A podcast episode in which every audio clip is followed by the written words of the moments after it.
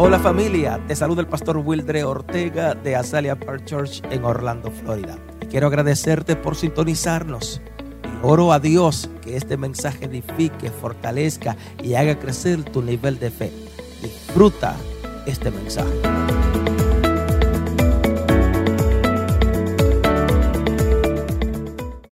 llaves que abrirán un destino de gloria. Y estamos hablando del capítulo 9, el capítulo 9 de este más reciente libro que habla del cumplimiento de la profecía. Capítulo 9 de este libro el cumplimiento de la profecía. Creemos cuánto nos estamos gozando, cuánto a cuánto Dios nos está le está hablando a través de esta de este libro que Dios me permitió eh, escribir, tomar el tiempo para poder bendecir a muchos y creemos que estamos siendo de bendición. Hoy quiero nuevamente comenzar diciéndote el tema, el cumplimiento de la profecía.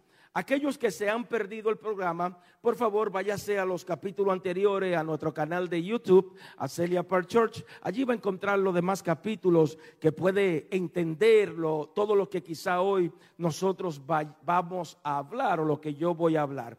Comienzo diciéndote en esta hora, todo lo que Dios ha dicho tiene una fecha de cumplimiento. Nuevamente, todo lo que Dios ha dicho para tu vida, para tu familia, para tu entorno, para el ministerio, tiene una fecha de vencimiento. Levanta la manita al cielo y dile, tiene una fecha de, vencimiento.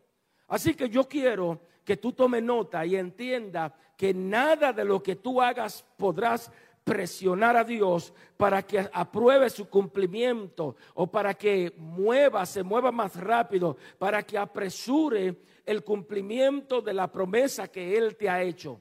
Nada de lo que tú hagas aquí en la tierra va a mover a Dios a que se apresure a bendecirte o a cumplir la promesa sobre tu familia.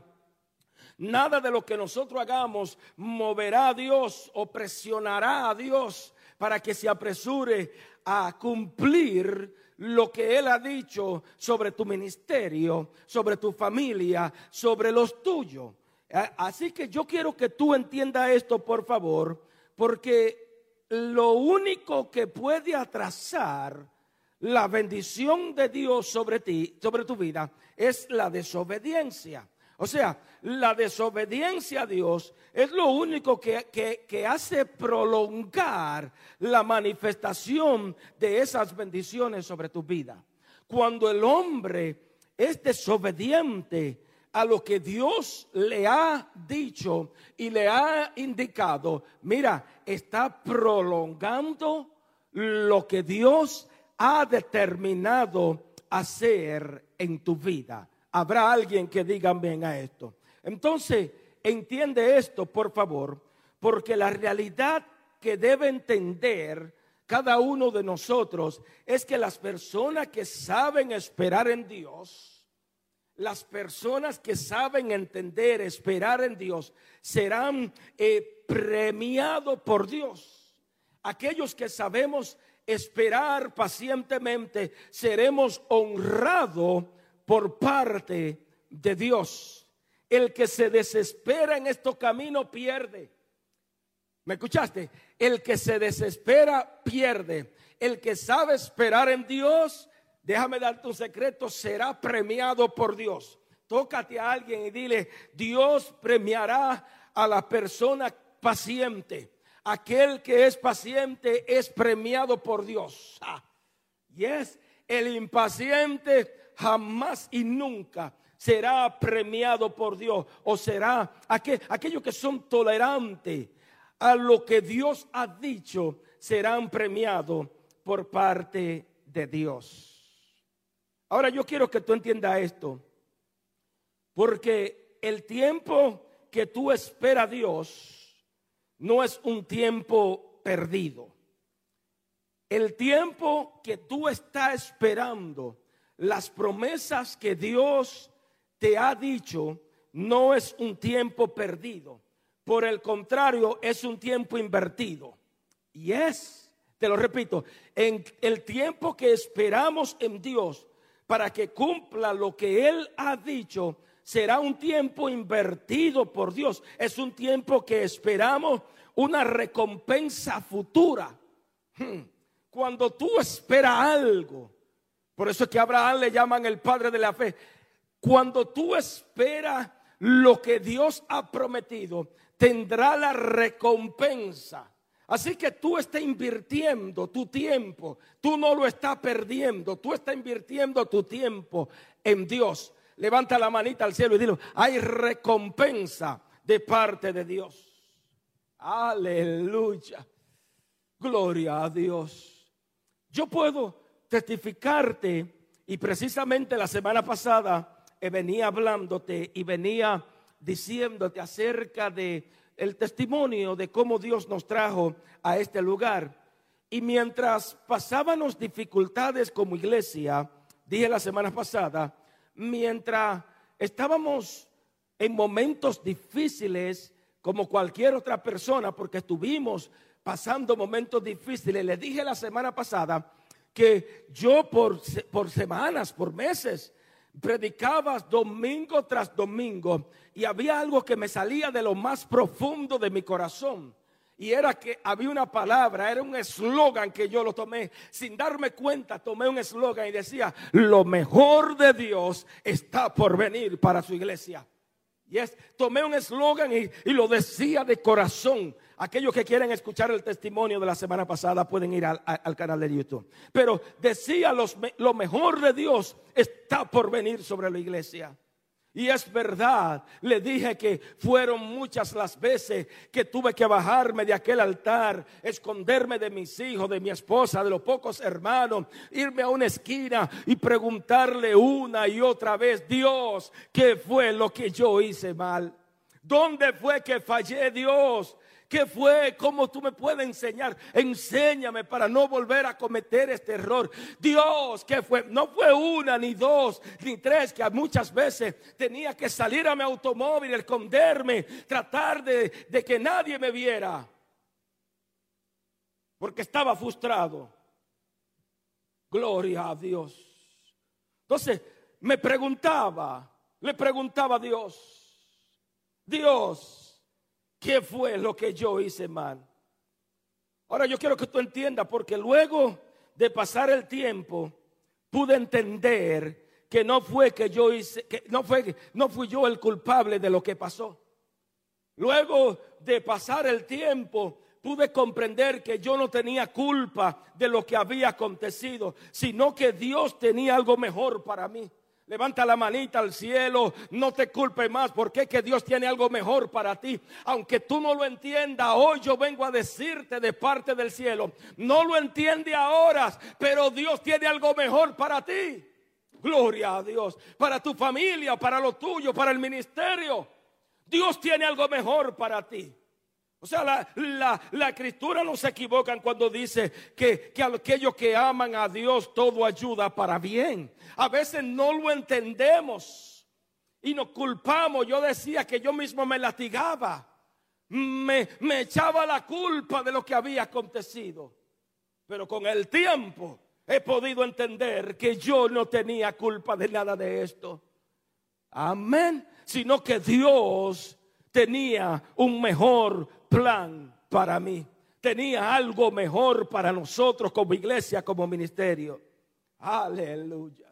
Entonces, luego de aquella pesadilla que nos tocó vivir como iglesia, eh, me acuerdo, mis queridos hermanos, que ya se estaba calmando las cosas y siempre hemos dicho, siempre hemos dicho que a veces cuando estamos en mala, no salimos de una cuando llega la otra. Y Dios, ¿dónde tú estás? ¿Qué pasó? No salimos de una cuando vuelve la otra, regresa la otra. Entonces ya estábamos como saliendo a flote de todo lo que estaba pasando. Cuando vino el dueño de, la, de aquella plaza, muy decentemente, nos dijo, acabo de vender la plaza y el nuevo dueño quiere los, los, los tres locales. Imagínate, imagínate, acabo de vender la plaza y el dueño quiere los tres locales. Estábamos aparentemente Dije que ya estábamos saliendo del problema y ahora sí es verdad que comienza otro problema más grande. Porque de ahí llegó un momento, el tiempo, que solo nos quedaban tres días. Para el miércoles teníamos que salir de ese lugar. Wow. Me acuerdo dejar a algunos líderes, mi esposa y yo salir.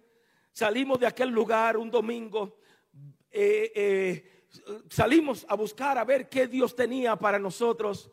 Y gracias le damos a Dios que es otro, otro testimonio más que llegamos al anfiteatro aquí en la Corifor, Dios nos abrió la puerta de una manera linda, firmamos contrato, caímos en gracia con los dueños, y los dueños luego me llaman a la oficina, llegamos allí y, y nos dicen, queremos, ustedes se quieren quedar con este anfiteatro, seguro. Mire, amado, nosotros hicimos cosas, mi esposa y yo, porque teníamos fe de que Dios nos iba a entregar aquel lugar. Nos quedamos con aquel lugar, a pesar de que quizás no podíamos pagar la renta en la plaza. Dios se glorificó en la, en la Corifor y allí comenzó a aparecer el dinero que necesitábamos para resolver con aquellos. Déjenme decirle, amado, comenzamos a limpiar. Él me dijo, estamos vendiendo, estamos vendiendo el anfiteatro. Yo busqué los abogados, busqué los bancos y comenzamos a movernos en fe. Hoy en cosa de loco, diría cosa de loco, pero comenzamos a movernos en fe. Desafortunadamente, ni un banco nos prestó cinco centavos. Ahí comenzamos. Luego el hombre, los dueños me dicen, bueno, quédate, recuerda que estamos vendiendo. Comenzamos mi esposa y yo y dijimos, bueno, estamos, vamos a dar paso de fe. Vamos a comenzar a invertir. Vamos a arreglar. Son cosas de locos, llámeme locos vamos a arreglar, vamos a limpiar, vamos a hacer, a, cambiar, vamos a limpiar, a votar, vamos a hacer tantas cosas porque ya Dios nos ha entregado este lugar, lo declaramos por fe. Ese año, ese, lugar tenía tiempo que no se, que estaba en venta y no se vendía. Hasta que nos, hasta que llegamos nosotros, invertimos de nuestro dinero limpiamos aquel anfiteatro, lo pusimos bello, lo pintamos, hicimos de todo. ¿Y qué sucedió?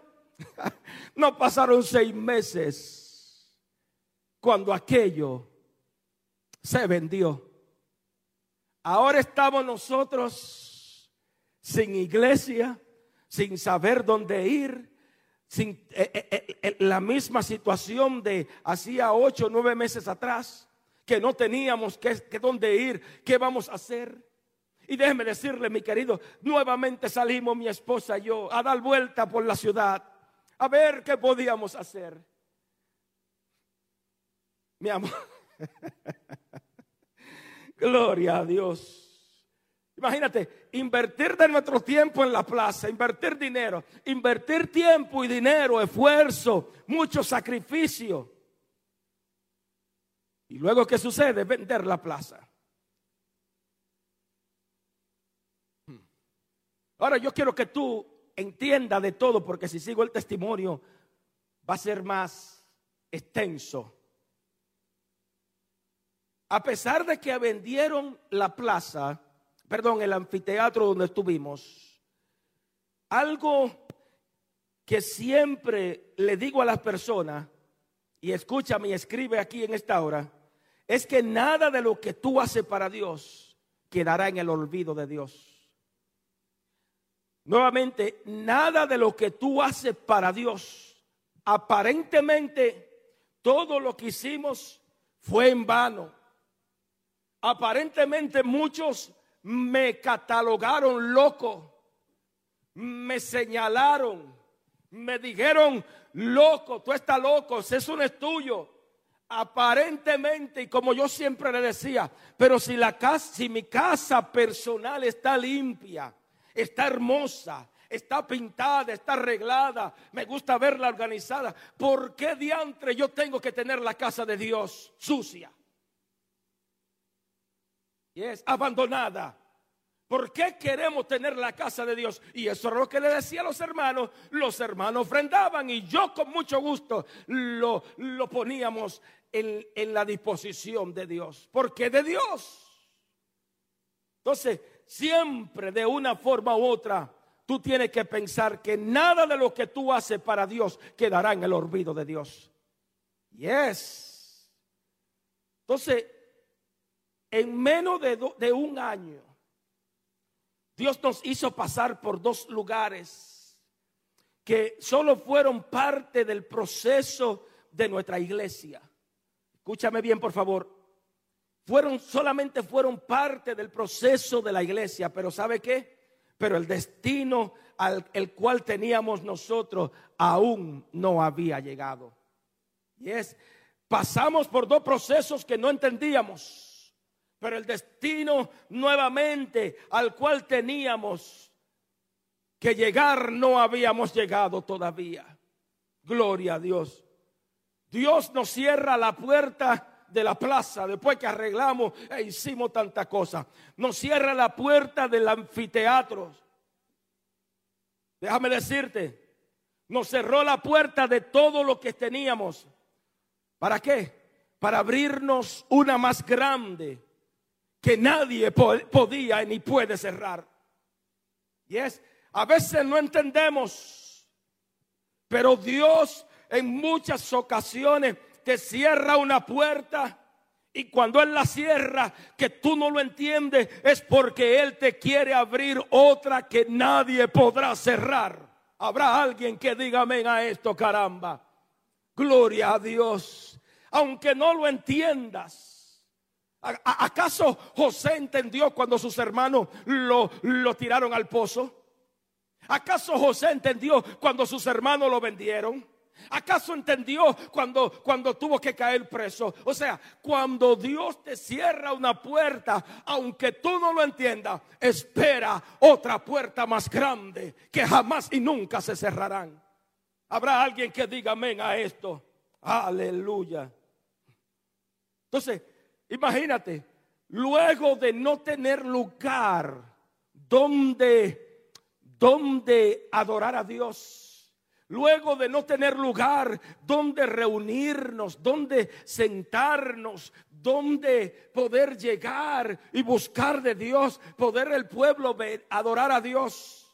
Déjame decirte algo, Dios nos guió a este lugar. Yes, nuevamente, luego de que no teníamos nada, Dios nos guía a este lugar y el secreto que tengo para ti, porque si escuchaste el testimonio pasado, te va a dar cuenta que Dios dijo, se escucharán en el norte, en el sur, lo van a escuchar en el este y en el oeste. Todo el mundo tendrá que escuchar que yo todavía sigo haciendo milagros, que yo todavía sigo haciendo prodigios, que yo soy Dios en los cielos y en la tierra. Yes aunque no lo entendíamos, llegamos a este lugar. Y el secreto sería, llegamos rentando. Yes. Rentando llegamos a este lugar. Pero ¿sabe qué? Escucha el, escucha el testimonio pasado porque no puedo entrar. Pero ¿sabe qué? Al llegar rentando, comenzamos a predicar el Evangelio. Y una tarde noto que los ancianos de esta iglesia, los líderes, llegaron a mi servicio. Nosotros teníamos servicio bilingüe. Y al llegar aquí, noto que se sientan en la parte atrás. Rápidamente, fue el segundo servicio que nosotros tuvimos. Ya la segunda reunión, vengo y hablo con Thomas Witt, eh, eh, eh, el líder y digo, mira, ¿tú crees que yo puedo venir con algunos de, las, de, las, de la iglesia, los miembros, y, comenzar, y, limpiamos aquí? Y con mucho respeto le dije, eh, y cambiamos luces, no te preocupes por dinero, nosotros ponemos de nuestro, de nuestro bolsillo, eh, cambiamos las luces, cambiamos todos. Y él dijo, sí, con mucho gusto. Y déjeme decirle que ahora usted entra por aquí y ve todo pintadito desde que entra ya en el pasillo la entrada, pero todo eso era mall, eso, eso, eso estaba lleno de basura, por ahí no se podía caminar. Ahora usted entra, ve el parqueo y usted dice, ¿qué pasó aquí? Siete años atrás llegamos y comenzamos. Algo interesante es que comenzamos a limpiar, renté un pressure watch y empezamos a limpiar. Mi esposa y yo comprábamos vela de olor porque este building nada más se abría una vez a la semana y era quizá por una hora y era e, e, el olor que había aquí era algo eh, un building cerrado y en estas nueve ventanas o once, dos, nueve ventanas, cinco, seis, ocho, doce ventanas poníamos velas de olores para poder estar aquí dentro de este lugar. Créame, cuando comenzamos a limpiar, noto que el próximo domingo llega el grupo de líder, de los ancianos de ellos. Y ya como al mes y medio que siempre se reunían, o a los dos meses, viene el líder, me dice, eh, pastor, ¿tú puedes darnos un servicio a nosotros a las nueve de la mañana el domingo? Con mucho gusto, sí, yo puedo venir. Aquí vengo, le digo, mira, yo no sé inglés, yo voy a traer mi traductor. No, no, así mismo como tu inglés, con el inglés, que, porque el inglés me voy de la calle. Así mismo con tu inglés. Yo te entiendo. El secreto fue que para poder hablarle a ellos, tuve que agarrar la Biblia de niños. El inglés de la Biblia de niños es tan simple que yo tuve que básicamente memorizarme los textos y todo. Tuve que eh, estudiarlo con un inglés simple le predico cuando vuelve y escucho, después que yo termino, y dice, el pastor va a estar con nosotros el próximo domingo a las nueve de la mañana. Sin decirme a mí, ya él me había dicho que yo ya me estaba comprometiendo. Y yo, por obediencia, recuerden que nosotros estamos aquí y lo que a mí me interesa es tener una iglesia que podamos adorar a Dios aquí. Viene y me dice, vengo el próximo domingo y le predico de nuevo. Termino de predicar y el lunes recibo una llamada de él. Al recibir la llamada, me dice, pasa por la oficina mañana, quiero verte en la oficina. Cuando yo llego a la oficina, me estaban esperando todos los líderes de aquí, de, esta, de, de, Azalia Park Church. Me dice, pastor, nosotros hemos decidido que tú seas nuestro pastor general de esta iglesia. Yo me sorprendo y le digo, ¿y qué ha pasado con el pastor de aquí? No, nosotros tenemos dos años que nos estamos reuniendo aquí estudiando la Biblia porque estamos sin pastor. Así que en honor al pastor que murió hace dos años, el primero de agosto te vamos a nombrar como pastor de Azalia Park Baptist Church. Y por supuesto, ahí hicimos los papeles, hicimos tantas cositas. Pero lo, interesante, eso será otro testimonio. Lo interesante es que llego a mi casa y le digo a mi esposa, mi esposa me pregunta, ¿cómo te fue en la reunión? Ella no sabía, yo no sabía para qué. Y digo, mi amor, no, me fue muy bien. Ellos, eh, cuando me, la sorpresa para mí fue que estaban todos los ancianos allí y me estaban esperando para decirme que si yo quería ser el pastor general de Azalea Park, de Azalea Park Church. ¿Y tú qué le dijiste? Digo, seguro que sí. lo lindo es que dice que nos van a inaugurar o se va a inaugurar mientras hacemos el trámite eh, de todo eh, en agosto, las primeras semanas de agosto. Ahí mi esposa grita, papi, tú no sabes, tú sabes qué es eso. Digo, sí, ¿qué pasó? Ese día cumplimos nueve años. Cumple nueve años. Digo, ¿qué? Nueve años, sí, nuestro noveno aniversario. Y aquellos que estuvieron aquí el, el, el, martes, el jueves pasado se dieron cuenta el noveno aniversario de aquella profeta. Y dice, ahí fue que la profeta nos habló y dijo, te veo embarazada en nueve años, te voy a dar una bendición que se va a escuchar en el norte. Y por ahí comenzó. Tuve que caer de rodillas llorarle y decirle gracias Señor, porque aunque yo no lo entendía, tu palabra, tu profecía fueron cumplidas exactamente como tú lo había dicho. Exactamente en el noveno aniversario, ni un día más, ni un día menos. Ese día me aceptaron a mí como pastor general de Acelia Park Church. Amén. Entonces, finalmente lo que quiero dejarte dicho, Dios, después de sacarnos de estos, de estos lugares, nos trajo al lugar que un día nos prometió llevar. Cinco, cuatro años atrás, celebrando nuestro aniversario, dijo que nos iba a bendecir. Y quiero decirte que Dios no solamente nos bendijo porque creíamos que el anfiteatro allí era algo grandioso, sino que Dios nos sorprendió con todas las bendiciones. ¿Por qué razón? la, sorpresa que tenemos es que no tan solamente tenemos un local como iglesia donde podemos adorar a Dios, sino que tenemos una escuela donde no tan solamente podemos enseñar, sino que podemos predicar, enseñar, orar por nuestros niños. Me acuerdo el primer año que tuve aquí, una niña me venía y, lloraba, la profesora la mandaba a mi oficina. La mandaba porque estaba llorando, llorando, llorando. Una cosa como yo pudiera decir, como cuando alguien se muere, aquella niña no tenía consuelo. Porque tenía problemas familiares con su padre y con su madre y la pobre niña en el medio. La pobre niña en el medio.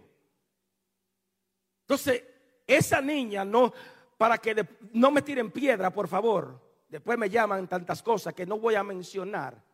Pero básicamente, la niña, la mamá, estoy tratando de, ser prudente con lo que voy a decir, porque sé que en estos días no se puede mencionar nada de esto Nada, usted no puede mencionar nada de esto, pero yo lo viví.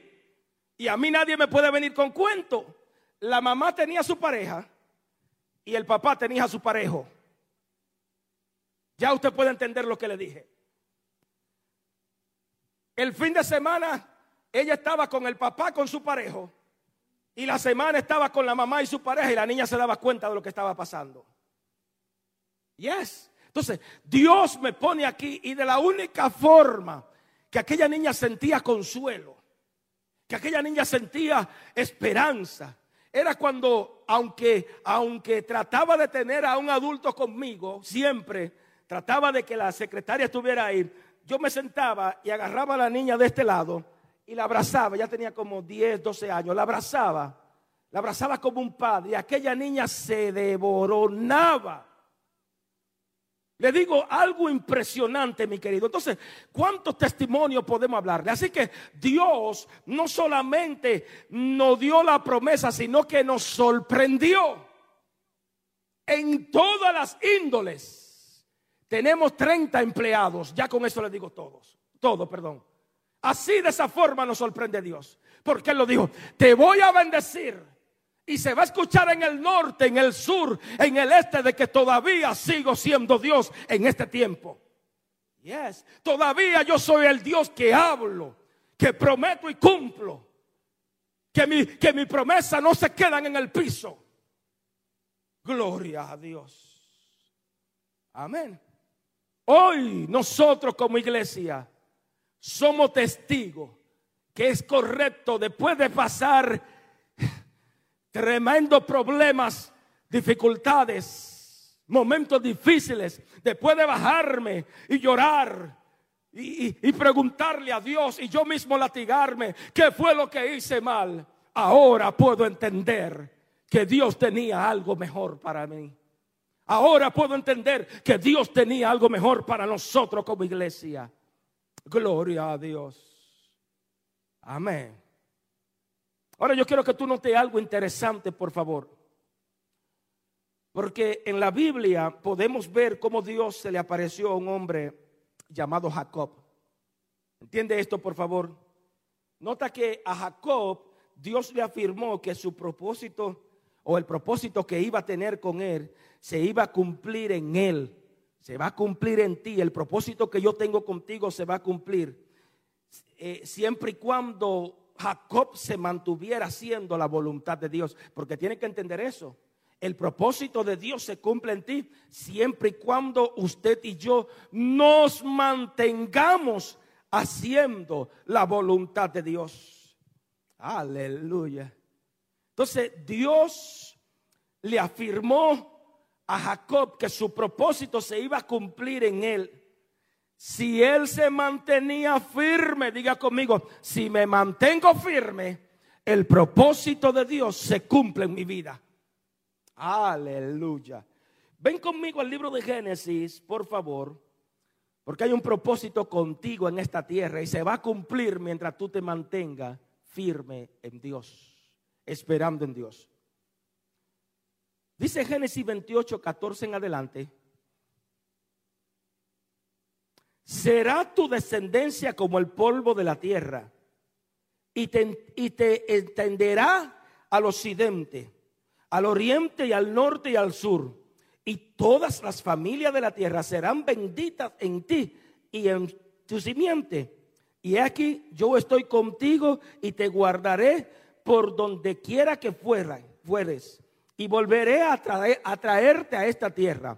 Porque no te dejaré hasta que haya hecho lo que te he dicho. Amén. Gloria. Me están preguntando cita. Génesis 28, 14 en adelante. Génesis 28, 14 en adelante. Escucha esto, por favor, aquellos que toman notas. El propósito de Dios contigo es más grande que tu expectativa acerca de Él. El propósito que Dios tiene contigo es más grande que lo que tú piensas de Dios.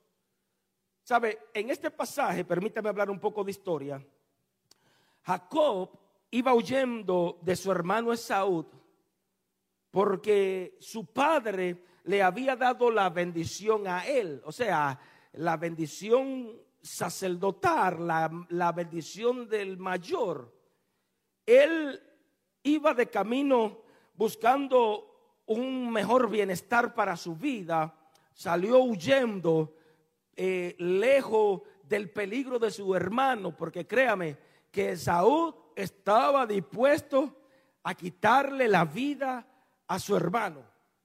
Así que salió huyendo, eh, eh, salió corriendo, no tan solamente cuidándose la espalda, sino que también él iba buscando cómo buscando a alguien con quien pudiera casarse. Me dejo entender la historia, por favor.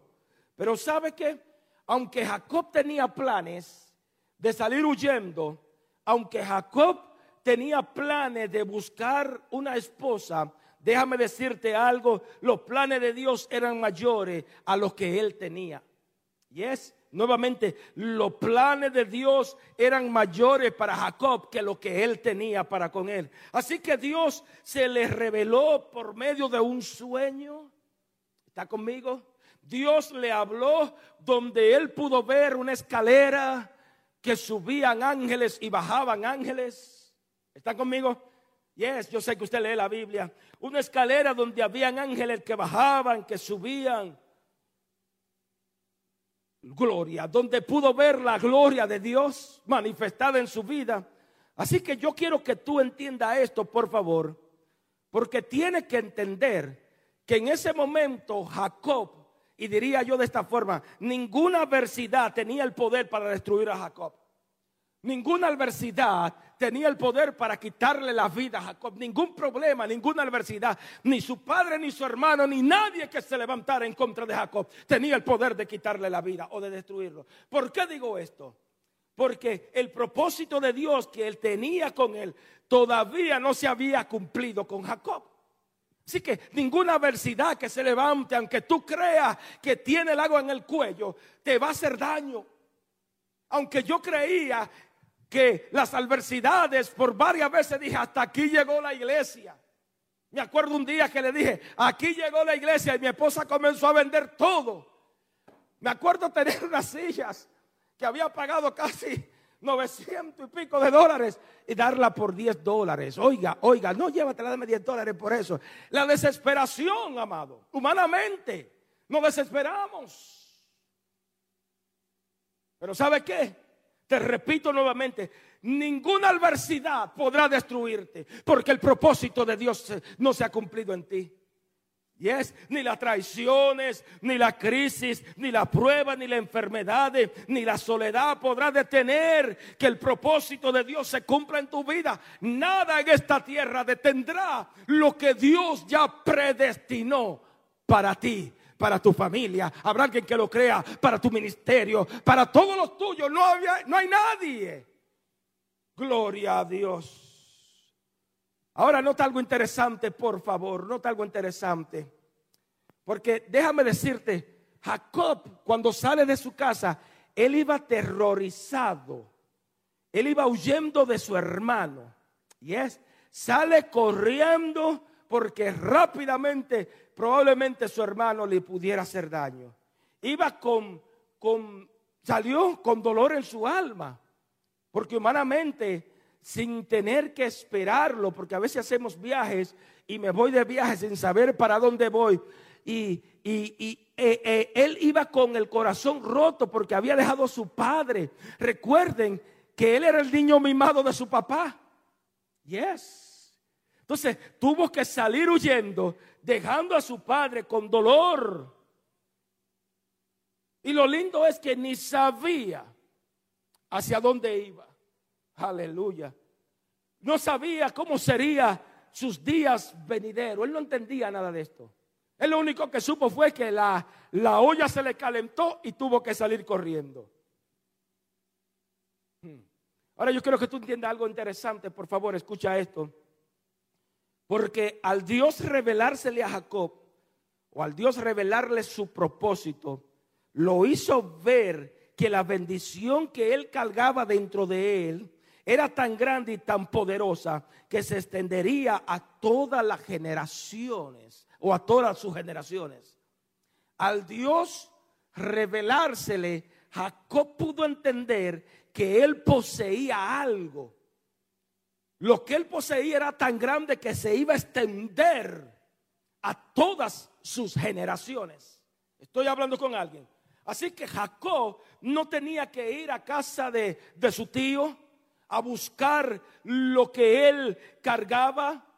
Jacob no tenía que ir a la casa de, de, su tío a buscar lo que él ya tenía por dentro, porque ya él cargaba a Dios.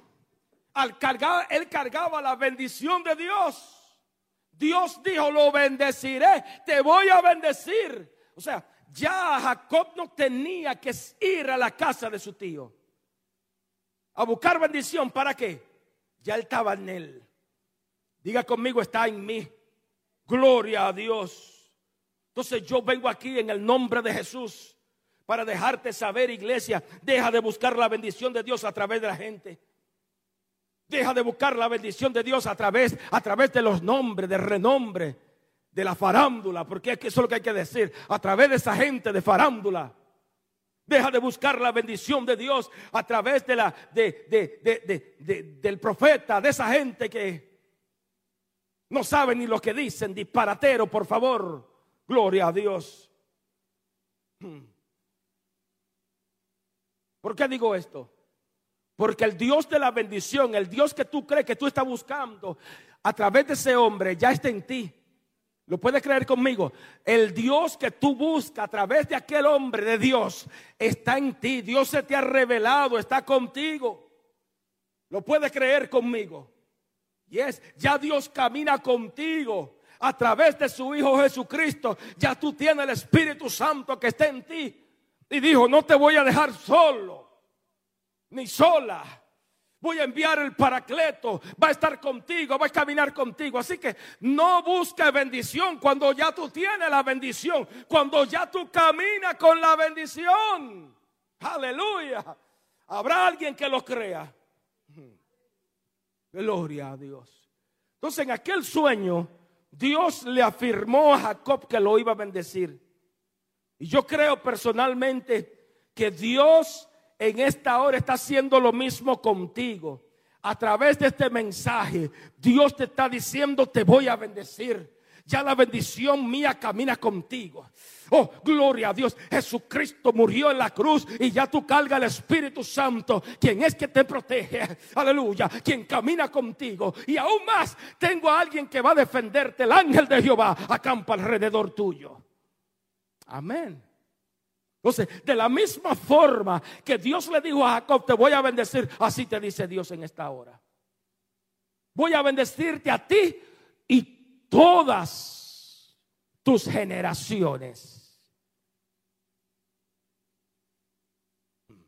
Amén. Entonces Dios te dice, mi propósito contigo es más grande que las adversidades que tú tienes ahora mismo.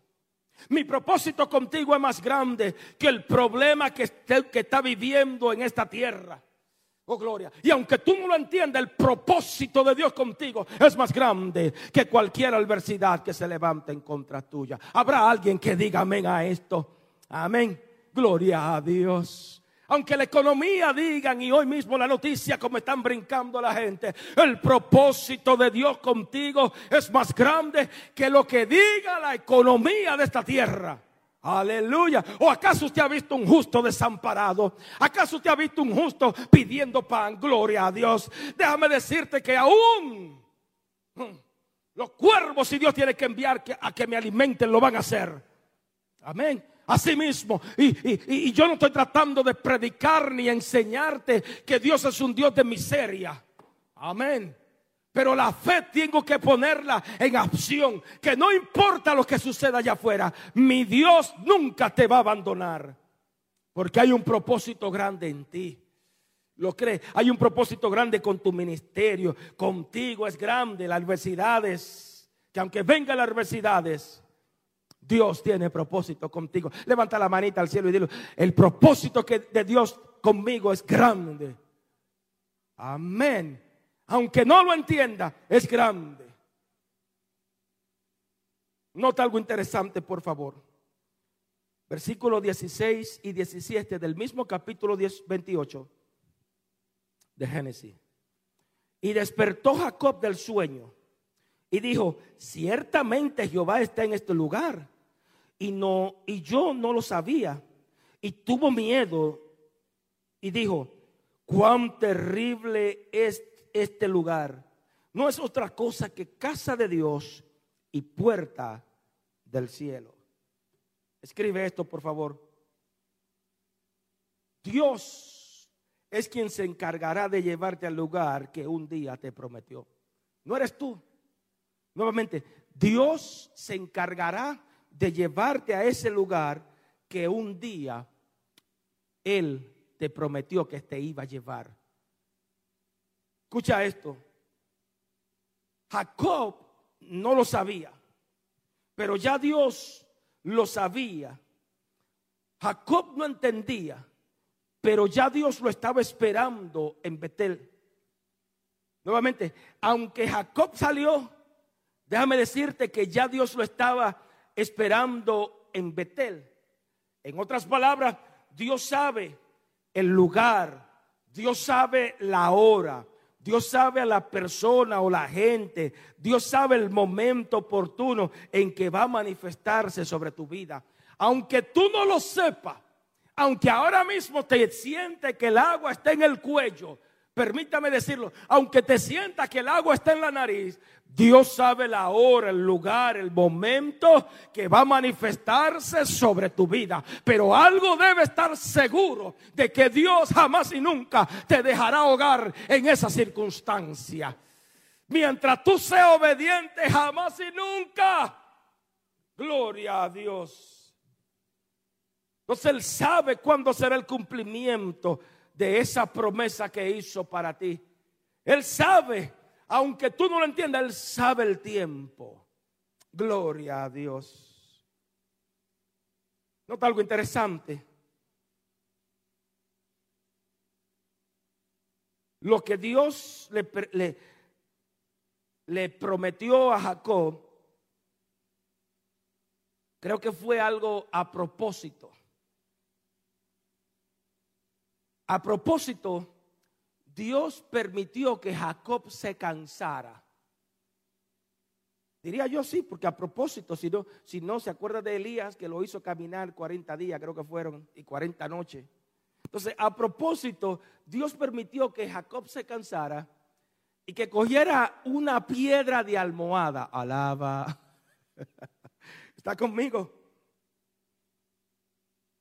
Dios permite que en su cansancio Jacob se rinda del sueño y sobre una piedra que tomó de almohada para cabecera, permitió y le dio un sueño. En esa piedra de almohada le pudo hablar en su vida, o a su vida, perdón. Entonces, ahí en ese sueño, escúchame bien, Dios le afirmó una palabra profética que marcaría el destino de su vida y su generación. En ese sueño, Dios le afirmó una palabra que iba a marcar a toda su generación. Dicho sea de paso, la descendencia de, de, de, Jacob viene de igual forma David por ahí. Y por ahí viene eh, Jesucristo de igual forma. Amén. Estoy hablando con alguien. Entonces, yo creo, por favor, y escucha esto, que la única forma de caminar en dirección con Dios la única forma de caminar en la dirección correcta, la única forma de llegar al destino que Dios planeó para tu vida, la única forma de llegar al puerto seguro es a través de la revelación de Dios, no por medio de la información de los hombres.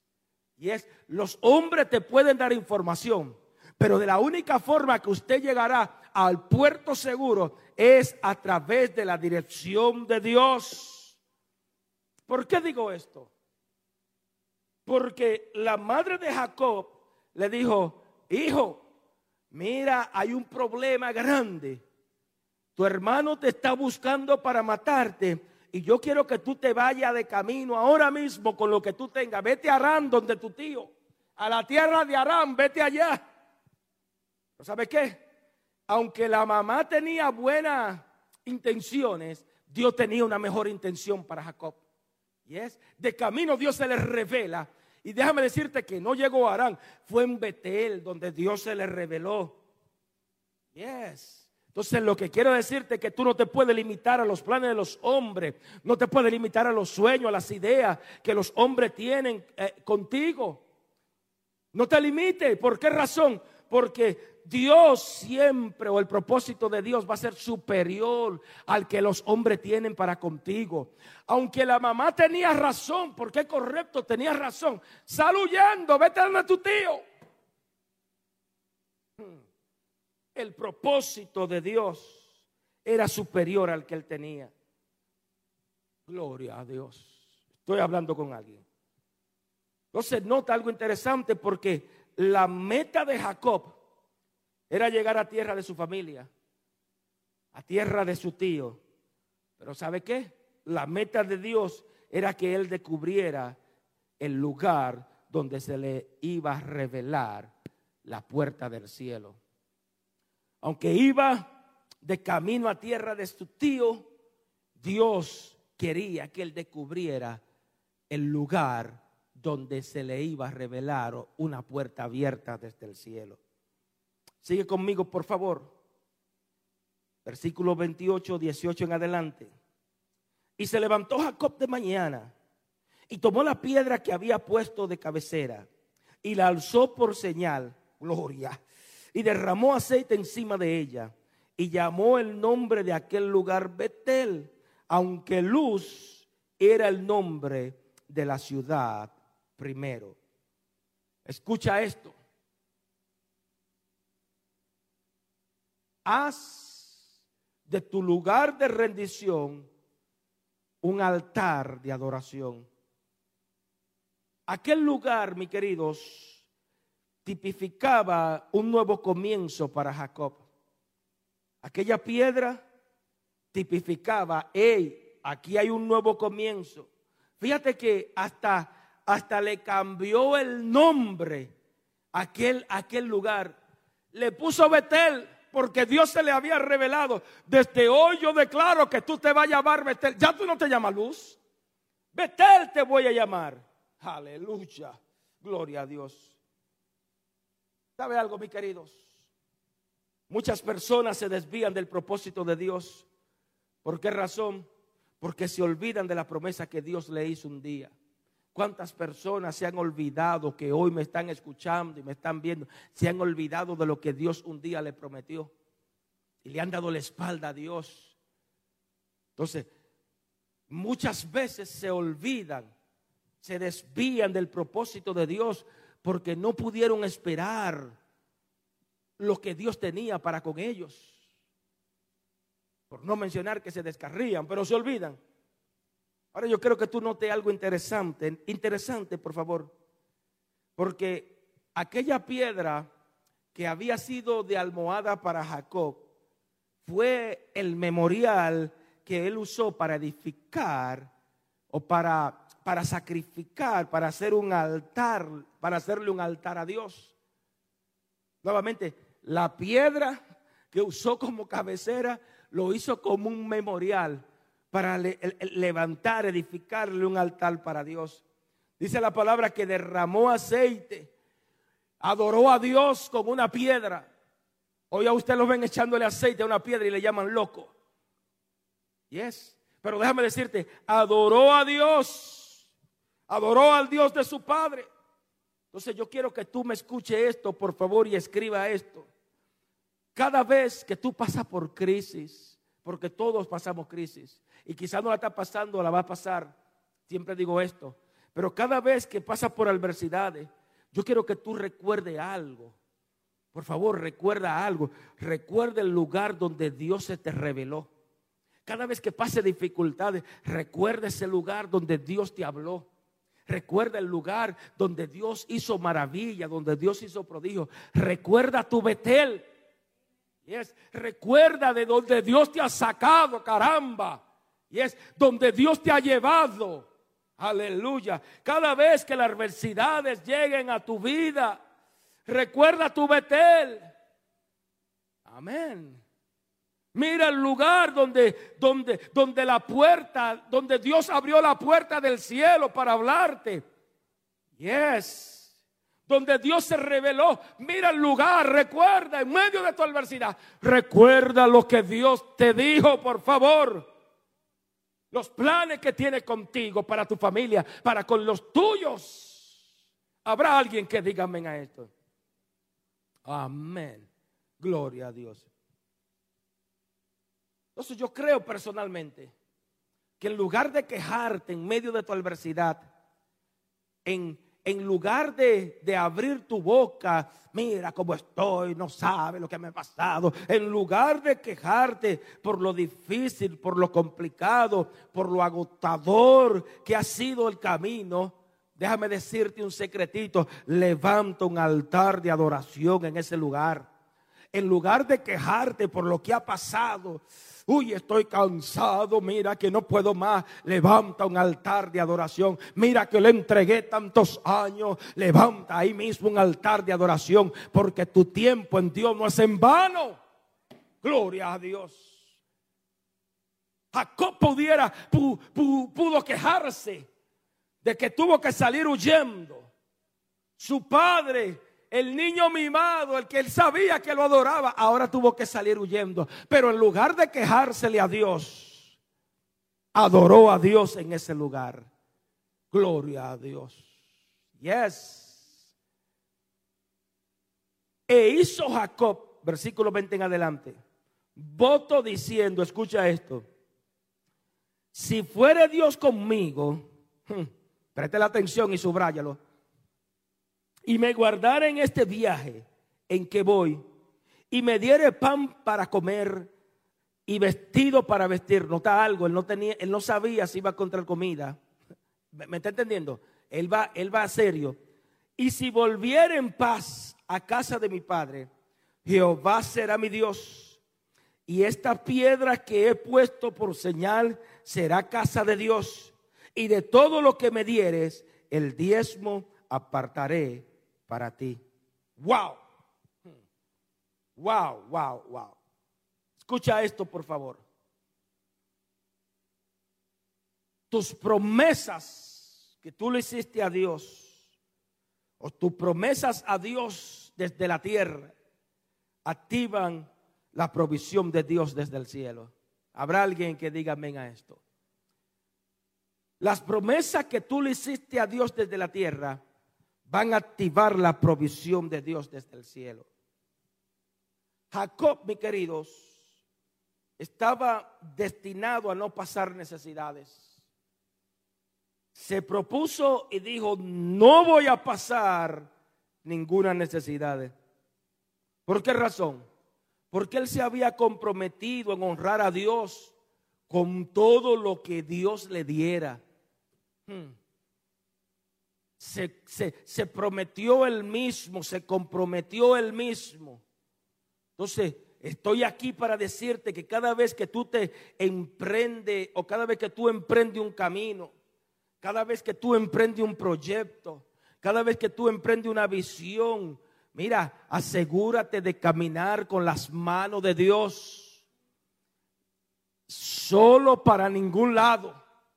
Y es cuando emprenda un proyecto, un camino, una visión, lo que sea, asegúrate de caminar en las manos de Dios. Con las manos de Dios, perdón. ¿Por qué digo esto? Porque cada vez que tú te propones honrar a Dios, Tú provocas que sus bendiciones espirituales, sus bendiciones materiales estén sobre todo lo que tú haces. Estoy hablando con alguien. Cuando te propone honrar a Dios, déjame decirte que las bendiciones, no tan solamente espirituales, sino que las materiales, estarán sobre tu vida. Entonces Jacob no tenía nada que perder, caramba.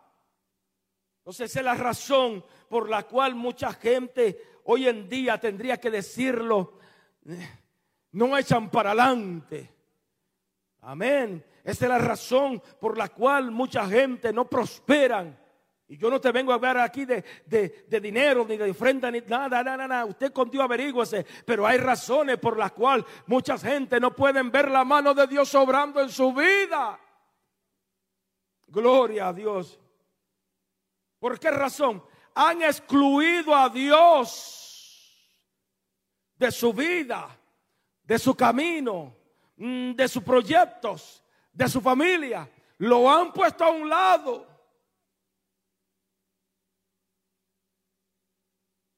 Tengo que decir esto. Por eso es que Ay, Dios mío, lo, voy a tener que decir, lo voy a tener que decir. Sí, porque me han dicho, cuando usted diga algo, dígalo, pastor. Tengo un amigo que él me dice que conoce a alguien que no le da ni cinco centavos a Dios, pero todos los domingos está en la iglesia. Mas sin embargo, esa persona me dice a mí que, que, que la familia, su, su familia, sus hijos, no salen de una miseria, porque cuando sale, cuando no salen de una viene la otra. Se le rompe el carro, le dan un ticket, se le daña una llanta y siempre usted lo ve. Entonces, hay personas que han excluido a Dios de sus proyectos, de su casa, de su camino, de su vida. Nota algo interesante, por favor. Nota lo que Jacob dijo. Yo quiero que tú subrayes y llévatelo para tu casa. Si fuere Dios conmigo y me guardare de este viaje, si me diere pan para comer y vestido para vestir, ¿qué dice? Jehová me será mi Dios. O sea, estoy comprometiéndome. Jehová, diga conmigo, Dios será mi Dios. Jehová será mi Dios. Entonces, ¿qué yo te quiero decir y termino con esto? estaba tratando de que no se me fuera el tiempo. Hazte amigo de Dios. Nuevamente, necesitas ser un amigo íntimo de Dios. Así como Jacob deja, deja de andar como el llanero solitario, de las llaneras solitarias. Deja de andar solo, sola, de tener proyectos, de tener visiones, de tener tantas cosas solo, sin caminar con Dios. Deja de juntarte con esa gente que terminarán siendo tramposos. Amén. esa gente tramposa que hacen más trampa que, que Jacob. Deja de juntarte, deja de, de, caminar con gente mala. Comienza a caminar con Dios. Comienza a ser amigo de Dios. Hazte parna, parnita de Dios, un, un amigo íntimo de Dios donde tú puedas contarle, hablar con Él, donde tú puedas agarrar la piedra que te tocó en esta hora, ponerle aceite y hacer un altar de adoración a Dios. Gloria a Dios. Amén. Iglesia, comprométete con Dios en esta hora. Comprométete, así como tú eres. Dios no te dice quita, anda, deja, aquello. No, no, no. Comprométete con Dios tal cual tú eres. Amén.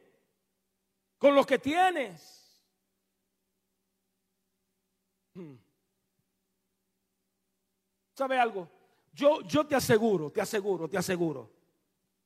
Que si tú te comprometes con Dios, Dios se encargará de bendecirte todo lo que tú hagas. Yes.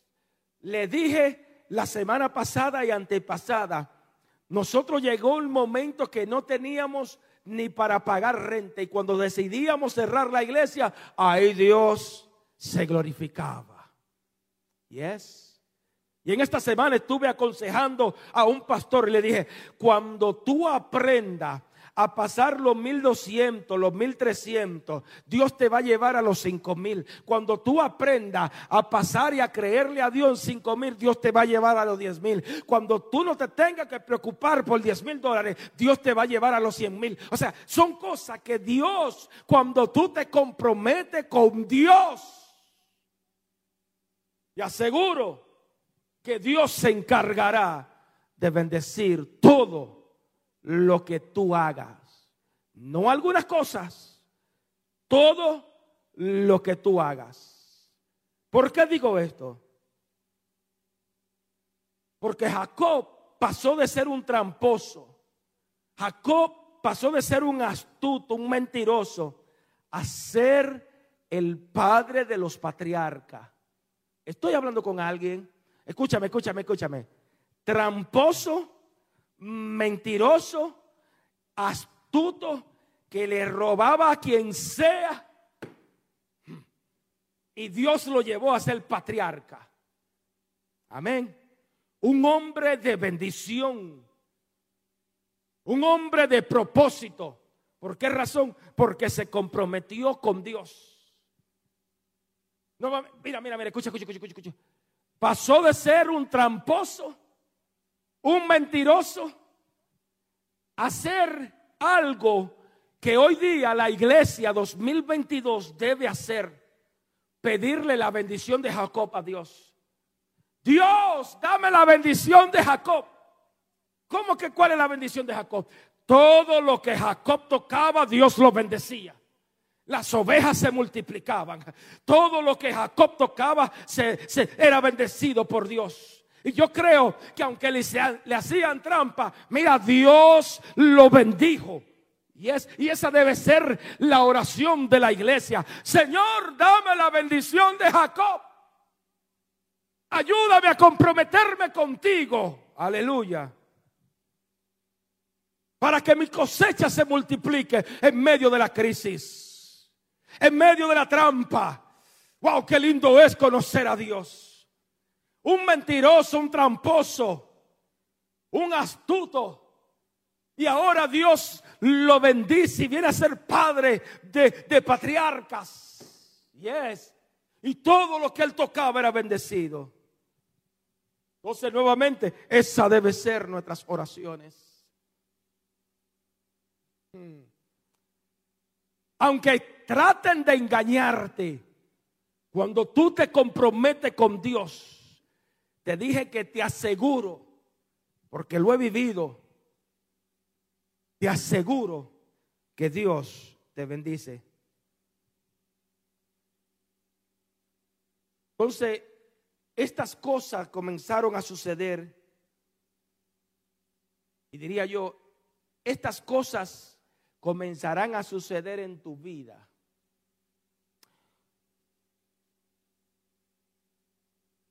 Si te dispones a honrar a Dios con todo lo que tú tienes. ¿Y es? Cuando tú honras a Dios con todo, no con algunas cosas, las bendiciones de Dios te persiguen. Porque entonces ya tú logras conocer quién es Dios en tu vida. Inclina tu rostro. Señor, te doy gracias. Gracias, mi Dios, por todo lo que tú has hecho en nosotros.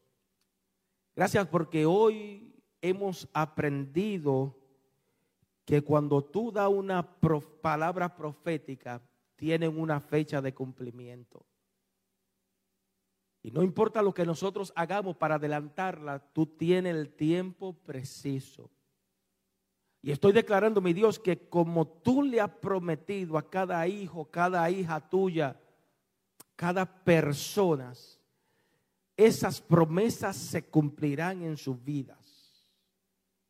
En el nombre poderoso de Jesús, Declaro, mi Dios, que al tiempo tuyo las puertas se van a abrir. Al tiempo tuyo, aunque ellos no, aunque nosotros no lo entendamos, tú vas a calentar. Son cosas que a veces no entendemos que suceden a nuestras vidas, pero es porque tú tienes algo mejor para nosotros. Lo único que nosotros podemos hacer es hacer como hizo Jacob, bendecir la piedra que le tocó, mi Dios. En esta hora yo bendigo a tu pueblo, bendigo a tus hijos. En esta hora, mi Dios, clamamos por cada familia, cada hombre, cada mujer, cada persona, mi Dios, cada hijo tuyo, cada jovencito, cada señorita, Dios, el propósito tuyo lo declaramos que se cumple en ellos por el poder de tu palabra, mi Dios. Por el poder de tu palabra, mi Dios. Declaramos cosas grandes. Ayúdanos. Oramos por tu iglesia. Oramos por esta iglesia, que tú traigas un avivamiento cual nunca antes. Y que lleguen personas del norte, del sur, con necesidad de aprender tu palabra, mi Dios. Necesidad de buscarte a ti. Necesidad de agradarte a ti. Necesidad de hacer tu voluntad, mi Dios. Hombres y mujeres comprometidos contigo, mi Dios no con los hombres, sino contigo. En el nombre poderoso de Jesús. Bendigo cada líder de esta congregación, al igual forma de aquellos que de una forma u otra están observándonos en el nombre de Jesús. Amigo, en esta hora no podemos terminar esta programación sin antes hacerte el llamado a venir a Jesucristo. Creo personalmente que este es el día de Dios cumplir las promesas esa promesa que le hizo probablemente a tu madre, a tu padre, de que un día tú ibas a ser salvo, que un día tú ibas a predicar, hoy comienza a cumplirse si tú eres obediente al llamado que Dios ha hecho en ti. En el nombre de Jesús declaro que esas oraciones que hicieron esos padres no tornarán atrás vacías, sino que harán el efecto en ti. Ahí donde te encuentras, repite esta oración. Señor Jesús en esta hora, mi Dios, yo te confieso como mi Salvador. Creo que soy pecador. De igual forma, creo que tú moriste en la cruz por mis pecados. Señor, yo te acepto tal como soy. Ayúdame a hacerte fiel a ti, porque entiendo que sin ti no puedo. Gracias, Señor, por el sacrificio de Jesucristo. Amén.